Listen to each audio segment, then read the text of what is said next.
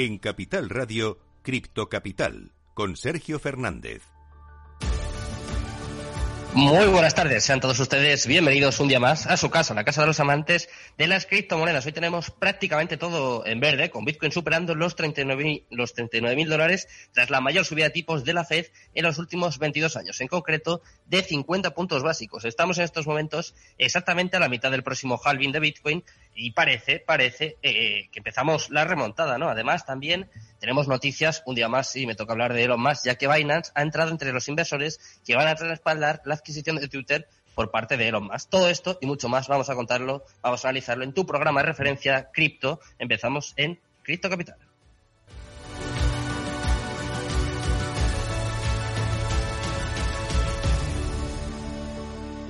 Cripto Capital el primer programa de criptomonedas de la radio española. Minuto y resultado, top 10. Bueno, empezamos a repasar, como todos los días, el mercado cripto en estos momentos y empezamos por Bitcoin. Está en verde, está en positivo, 1,04% arriba hasta los 39.353 dólares. En segundo lugar, vemos Ethereum subiendo un poquito más, un 2,07% arriba hasta los 2.921 dólares. En tercer lugar, tenemos a Tether también en positivo, 0,01% arriba y clavada en el dólar. Cuarto lugar para Binance con fuertes subidas hoy, 3,46% arriba hasta los 404,30 dólares. Impulsada también por la noticia que te he comentado antes de lo más y que vamos a desarrollar ahora después. Quinto lugar para USD Coin, viene en negativo por muy, muy poquito, un 0,02% abajo hasta los 0,99 dólares. En sexto lugar, Solana viene disparada hoy, 4,44% arriba hasta los 91,86 86 dólares. Séptimo lugar para Ripple, también en verde, también en positivo, 2,51% arriba hasta los 0,63 dólares. En octavo lugar vemos a Terra, la única altcoin que viene en negativo dentro del top 10, está dejándose un 0,45% hasta los 84,93 dólares. En noveno lugar, Cardano también viene con fuerza hoy, 3,68% arriba hasta los 0,85 dólares. Y cerrando el top 10, hoy también tenemos eh, una stablecoin, tenemos en este caso a USDT, la stablecoin de Terra, que sube un 0,12% y está también clavada en el dólar. Así está el mercado en estos momentos. Vamos a repasar las criptomonedas.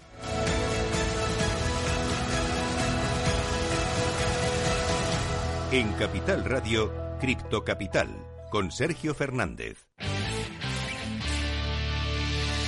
Cripto Noticias.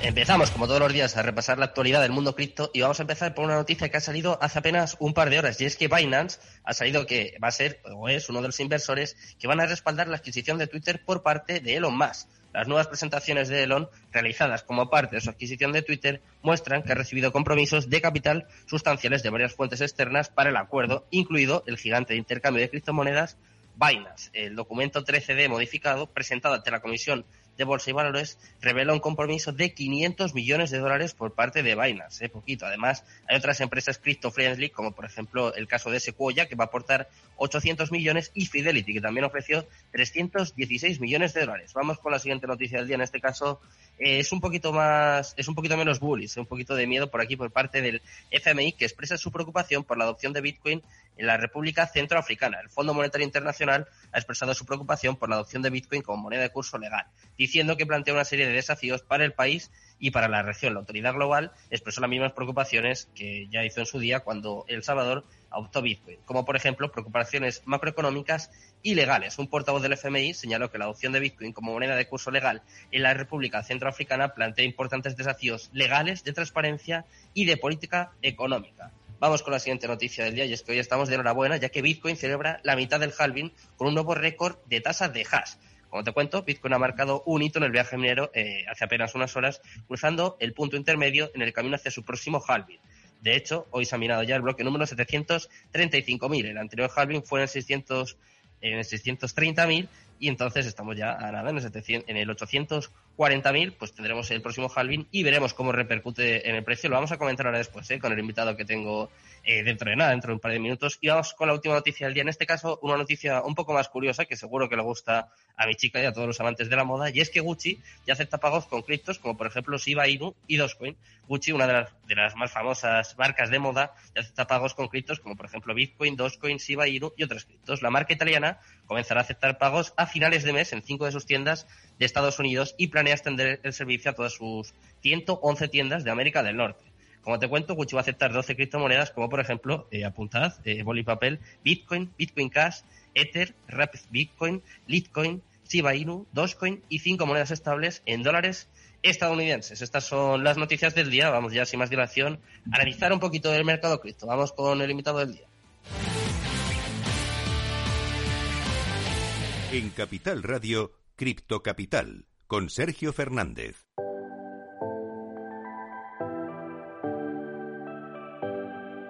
La entrevista del día. Bueno, pues un día tan interesante como el que tenemos hoy y, por supuesto, eh, con las semanas tan apasionantes que estamos viviendo, pues yo tenía ganas de tener por aquí uno de los mejores analistas técnicos del país. Seguro que muchos ya lo seguís en, en las redes sociales, en su canal de YouTube. Tenemos con nosotros a Fran X73 para intentar analizar de alguna forma cómo está el mercado a día de hoy. ¿Qué tal, Fran? Muy buenas tardes. ¿Qué tal, Sergio? Todo un honor, todo un honor poder estar eh, aquí con vosotros y, bueno, pues echar un ratillo viendo efectivamente cómo están los mercados a día de hoy desde un punto de vista de análisis eh, de acción del precio. Eso es. Eh, justo, lo comentaba al principio del programa, justo después de que ayer compareciera Jerome Powell, el presidente de la Fed, con una subida de tipos histórica, 50 puntos básicos, y de alguna forma parece que ha impulsado un poquito, por lo menos a muy corto plazo, ¿no? En, las últimas 24 horas, parece que ha impulsado un poco el precio de Bitcoin y, del mundo cripto en general, ¿no? Parece que todas las criptos se han visto un poco arrastradas. Es bueno lo que, lo que de alguna forma decidió ayer la Reserva Federal y en este caso eh, contó Jerome Powell.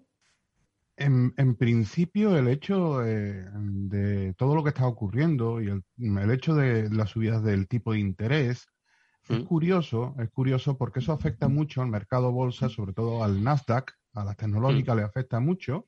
Eh, eso provoca grandes caídas en el índice de las tecnológicas y hasta ahora Bitcoin iba, bueno, y eh, normalmente va muy asociado a, dicho índice, se mueve mucho en paralelo a lo que... Y realmente está haciendo ahora un movimiento eh, que no es el mismo que está haciendo el Nasdaq. Con lo cual, pudiera estar efectivamente ahora bastante desligado, empezándose a desligar, ojalá sea así, y veamos eh, el momento en el que en el que se toma como un valor refugio, eh, aunque haya ciertos analistas, grandes analistas como Warren Buffett, eh, que aún no lo ve. Pero bueno, mm, al día de hoy, desde mi punto de vista, el mercado no pinta mal. Seguimos dando bajos más altos y altos más altos.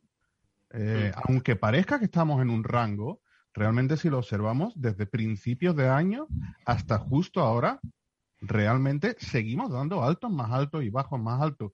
Pudiera ser una acumulación para ir a buscar más altos. ¿No te gusta a ti esa correlación que hay, eh, sobre todo quizás con el Nasdaq, pero en general con, con la bolsa americana, ¿no? ¿Te parece a ti positiva o negativa para el mercado cripto? Me parece negativa. Me parece negativa eh, en el sentido de que mm, no está siendo eh, una moneda de valor refugio, una inversión donde colocar el dólar en un momento dado cuando, eh, por ejemplo, caen las tecnológicas, ¿no? Que ahora con el tema de la subida de tipos de interés, pues bastantes tecnológicas caerán. Caerán porque muchas tecnológicas, no olvidemos, eh, tienen parte de su financiación en bancos y en eh, préstamos eh, de los cuales se van a ver afectados por estas decisiones de la Fed. Así que realmente me gusta que se desligue, o me gustaría ver que se desliga. Y para todos aquellos, porque claro, igual que se dispara el optimismo en cuanto que sube el precio, tú lo comentabas, ¿no? Que parece, o hay mucha gente que de alguna forma creo, considera que estamos en un rango. ¿Qué dirías a todos aquellos que opinan que estamos en un bear market? por análisis técnico. ¿eh? Luego cada uno tiene su opinión, pero eh, si miramos el gráfico, ¿esto es así o, es no, No estamos, no estamos en un bear market. Hablabas tú antes del halving. Eh, estamos en mitad de un ciclo halving. En este momento, si Bitcoin hubiera hecho lo mismo que en los anteriores ciclos halving, tendría que estar en los 25.000 para ser exactos, es decir, mm. y, llevando exactamente los movimientos anteriores a lo que está haciendo ahora, este bull run ha sido completamente distinto. De hecho, mm, desde mi punto de vista, no se ha producido un all season eh, aún. Mm. Eh, vemos como la dominancia de BTC y de Ethereum entre ambas eh, suban mucho más de un 60% del valor de nada más y nada menos de las 19.300 criptomonedas que hay. Es decir, que pesa todavía mucho. Papá y mamá, como les digo yo, efectivamente, papá y mamá. pesa muchísimo y desde mi punto de vista seguimos ahora mismo eh, no en un bear market y seguimos en tendencia alcista. Mm. Tendría que partir un cierto nivel, eh, que puede ser en torno a los 35 o a los 31, eh, o incluso a los 30, para que yo empezara a pensar que estamos en un bear market. Mm. Y justo lo acabas de comentar tú, lo comentaba yo al principio del programa, estamos exactamente a la mitad del halving, si no me equivoco quedan unos 600 días. ¿Qué podemos esperar para este final de ciclo? Pues, eh, Podemos, por ejemplo, volver a ver máximos históricos. O sé que te estoy pidiendo un imposible, ¿eh? porque obviamente ninguno tenemos la bola de cristal, pero sí que es cierto que normalmente eh, termina repercutiendo en el precio y normalmente hace que se incremente el precio, ¿no? Un poco por lo que hemos vivido hasta ahora. Sí, así es. yo, desde mi punto de vista, mi humilde opinión, desde mi humilde opinión, porque reitero, tanto lo que hablamos aquí o, lo que hablo en cualquiera de los sitios, siempre es, mm, digo, no soy asesor financiero, que no, no tenemos la bola de cristal, como tú bien dices, eh, y más en un mercado tan volátil como son las criptomonedas. Eh, pero sí es cierto, sí es cierto eh, que hablando de fundamentales, podemos seguir diciendo que hemos visto cómo en las veces anteriores en las que se ha acercado en este año a los 33, la última vez, también cuando se acercó a los 34, hemos visto cómo vuelven a entrar las instituciones a comprar eh, y eso hace que esté cogiendo un soporte muy fuerte y muy bueno. Desde mi punto de vista, de no perder esos soportes que te he dicho antes, sí podríamos ir a, medio, mm, a corto plazo, a medio corto plazo, si no perdemos esos soportes, eh, nos podríamos ir a los 50, a medio plazo a los 60, eh, por encima de los 60, y para final de año podríamos ver eh, un alto más alto que estaría en los 76 aproximadamente, siempre y cuando no entremos en un bear market, es decir, no perdamos eh, los soportes de los 35 y los 31 aproximadamente. Vale. Ya te vas adelantado a, la siguiente pregunta que te iba a hacer. Te iba a decir si podíamos volver a ver máximos históricos eh, ya lo comentabas, ¿no? Para final de año, eh, de alguna forma, por análisis técnico, tú deduces que podríamos llegar a, a los 76.000, 80.000, he llegado a escuchar en el programa, o sea que más o menos seguimos la ruta marcada, ¿no? Que hay mucho miedo, sobre todo en cuanto que cae un poquito el precio, parece que ya nos vamos a 20.000, como dicen muchos, o a cero, pero parece que seguimos la hoja de ruta, que no hay que asustarse tanto, ¿no? Mm, eh, desde mi punto de vista estamos en un wake A nivel técnico, hay mucha gente que no sabrá lo que es un wake pero es un periodo de acumulación y que cada vez que se acerca a una zona donde las instituciones o las ballenas consideran que es buen precio de compra, se ve lo que se llama un sprint para volver a subir. Eh, me encantaría que ese sprint entrara ahora mismo. Igual que hemos dejado la media móvil 20 mensual, que eso sí ha preocupado bastante, eh, la dejábamos al cierre de mes, este último, eh, quedaba el precio por debajo, la hemos vuelto a recuperar sí necesitaríamos, eh, pues que bueno, que siguiera esa confianza y eh, el precio siguiera subiendo para no perder los niveles que hablábamos. Vale, estamos hablando mucho de Bitcoin y Ethereum porque, claro, lo decías tú antes, que son prácticamente el, 70, el 60 o el 70% del mercado, pero claro, y yo sé que tú analizas muchas más, sobre todo en tu canal de YouTube, que estoy seguro de que tus espectadores y tus seguidores te van pidiendo otras criptos. Eh, ¿Hay alguna que por análisis técnico tengas tú eh, en el radar, que tengas ahí fichada, que no sé, que tenga buena pinta, que incluso esté mejorando a Bitcoin en las últimas semanas? ¿Hay alguna así que te esté llamando la atención?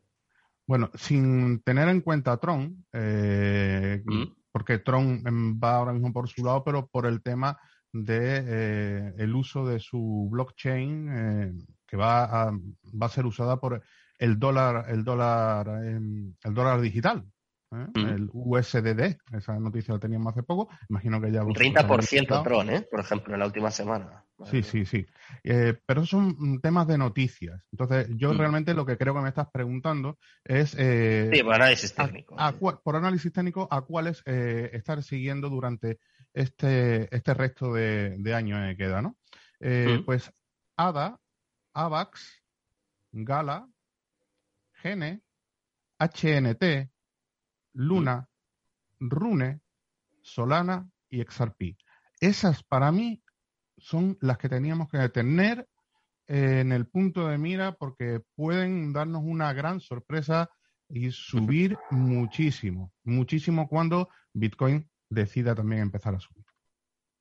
Porque luego hay otras que están muy de moda, no sé si tú las tienes fichadas, pero es verdad que sobre todo en, Twitter veo a la gente como loca. Una de ellas es Steppen, no sé si te ha dado tiempo a, analizarla, GMT, que tuvo una subida estratosférica, y Apecoin, que no sé tampoco qué opinión tienes de, de la moneda de, de los monitos, ¿no? Como los que se puso Elon Musk ayer mismo. No sé si has visto alguna de estas dos y, qué opinas de ellas, porque eh, tienen pinta de ser un poco lo que fue el año pasado Shiba Inu, Dogecoin, no sé, por análisis técnico, ¿qué, opinión te parece a ti?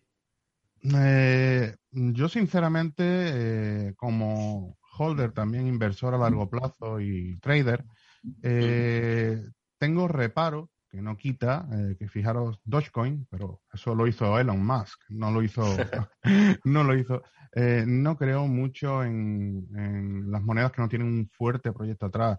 Te comentaba antes que hay 19.300 criptomonedas en el mercado ahora mismo. Eh, te tienes que centrar en algunas. Creo que es mejor invertir o mm, dejarse mover o analizar o conocer cómo se mueven aquellas monedas que sí tienen un proyecto detrás y que hay algo eh, que va a hacer que a futuro eh, siga, siga teniendo una estela hacia arriba, alcista. Hmm, totalmente. Estamos hablando de mucho de noticias. Hemos visto también la influencia en el precio, como por ejemplo en el caso de Tron. Eh, no sé según, según tu opinión, porque claro, tú ya llevas bastantes años en este mercado. ¿Crees que está siendo el año de la adopción? ¿El año que más noticias bullish o que más noticias estamos teniendo en este aspecto? Me acuerdo cuando hablaba contigo hace unas semanas que hablábamos de El Salvador Ahora se ha sumado también en la República Centroafricana.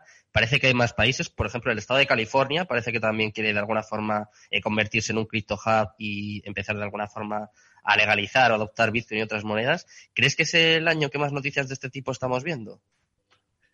Es el año en el que más noticias, desde luego, estamos viendo y es el año en el que eh, las grandes firmas están aportando por el metaverso. ¿no? Eh, la última, en el día de ayer entraba Gatorade eh, una bebida energética, eh, y se unía a, como tú hablabas, a Gucci, a Coca-Cola y a grandes marcas, ¿no? A grandes marcas eh, que cada vez se están metiendo más en este mundo, tanto en el mundo de la blockchain como en el mundo del metaverso. Creo que no es el año de la adopción en sí, pero porque papá y mamá, como tú bien dices, Bitcoin y Ethereum todavía no está siendo considerado eh, un refugio de valor. Eh, yo sé que, por ejemplo, eh, hay analistas que dicen que, bueno, Bitcoin no produce nada. Bitcoin no produce nada. si lo miramos desde ese punto de vista, hay gente, grandes analistas, que dicen no creemos en el tema criptomoneda porque no se produce nada. La tierra produce, el, el alimento o sembrar produce, eh, las casas producen, pero el Bitcoin dicen que no produce nada. Eh, el Bitcoin, yo a toda esa gente, y es a lo que aspiro, les respondo, ¿y el oro qué produce? Mm, ¿Me entendiste? Entonces creo que todavía no es el año de la adopción, pero es un año clave. Es un año clave en el que igual que estuvimos en, pasamos de la era eh, de la era industrial a la era de la información, mm. pues eh, vamos a pasar a una nueva era. Y aquellos que no se metan en esa era, eh, bueno, pues se tendrán que, adaptar a ella porque entramos efectivamente en una nueva era y estamos en los años de adopción. No es el año en sí, pero estamos en los años de inicio de esa nueva era. ¿Y qué crees que falta para convencer a este tipo de inversores, Frank? Por ejemplo, eh, tú hablabas antes de Warren Buffett, salió este mismo fin de semana de alguna forma eh, desacreditando, criticando una vez más a Bitcoin. Obviamente su subalterno, ¿no? Charlie Munger, eh, pues ya dijo en su día que era como una enfermedad venérea, o sea que lo que ha dicho ahora, pues quizá que sea, parece hasta leve, ¿no? Pero, ¿qué falta para, para convencer a esta gente, para sumarles al barco? Si es que es posible, ¿eh? que a lo mejor, como tú decías, igual es que son de otra era y, nunca van a sumarse ni van a ver las bondades de, del Bitcoin y las criptomonedas. Pero eh, quizás es la volatilidad lo que les echa atrás o el, que es un mundo desconocido. Pero la volatilidad ha existido siempre en el Forex. Claro. es decir, que bueno, y en la bolsa. Claro, este año en la bolsa americana, por ejemplo, Amazon o Netflix han tenido caídas que, vamos, ni siquiera Bitcoin, ¿eh? Desde luego. No, sí, sí. Eh, eh, ellos realmente no les gustan los mercados volátiles porque son eh, quizás más conservadores, miran más a largo plazo y el mercado volátil le puede sacar mayor rendimiento, aunque muchos seamos holder también a mediano o corto plazo haciendo operaciones.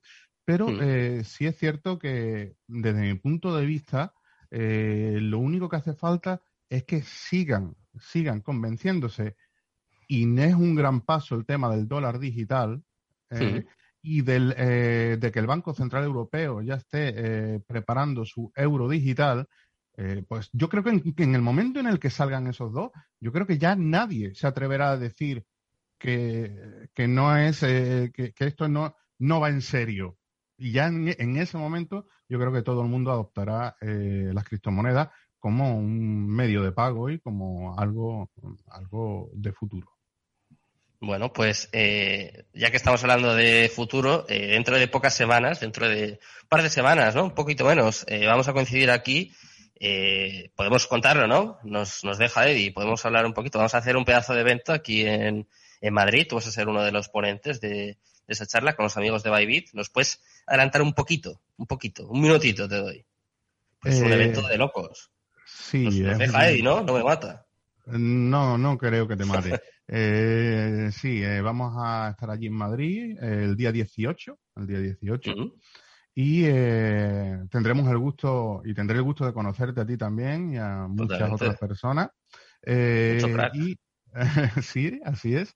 Y bueno, pues hablaremos mucho del mundo de las criptomonedas, de regla general. Y, por ejemplo, el, el, panel mío, te adelanto, Fíjate, hablabas del tema de la volatilidad, es como sacarle, eh, sacarle partido a un mercado volátil como el de las criptomonedas. Anda, interesante. Así que sí, Pues lo dejamos ahí, ¿eh? Lo dejamos ahí con, la expectación máxima. Además, también, para cebar un poquito más a los espectadores, eh, el evento se va a celebrar en las oficinas de un futbolista que ayer participó en un, en un hecho histórico, ¿eh? Lo voy a dejar, lo voy a dejar. En una remontada histórica, pues uno de los artífices eh, pues va a ser uno de los promotores de este evento. Así que nada, creando la expectación, os, os emplaza dentro de un poquito menos de dos semanas. Muchas gracias, Fran, por haber estado conmigo esta tarde y nada, nos vemos y, nos conocemos muy pronto. Un placer.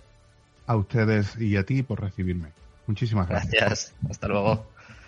Bueno, pues despedimos a Fran y, por supuesto, con todo el dolor de mi alma, despido a todos los oyentes por hoy. Mañana volvemos, eso sí, no a la misma hora, porque vendremos a esto de las 10 de la noche. Espero que paséis muy buena tarde. Os dejo en buenas manos con Rocío Arbiza, con Mercado Abierto y todo su equipo. Muchas gracias, muy buenas tardes y Cripto Capital, tu demon.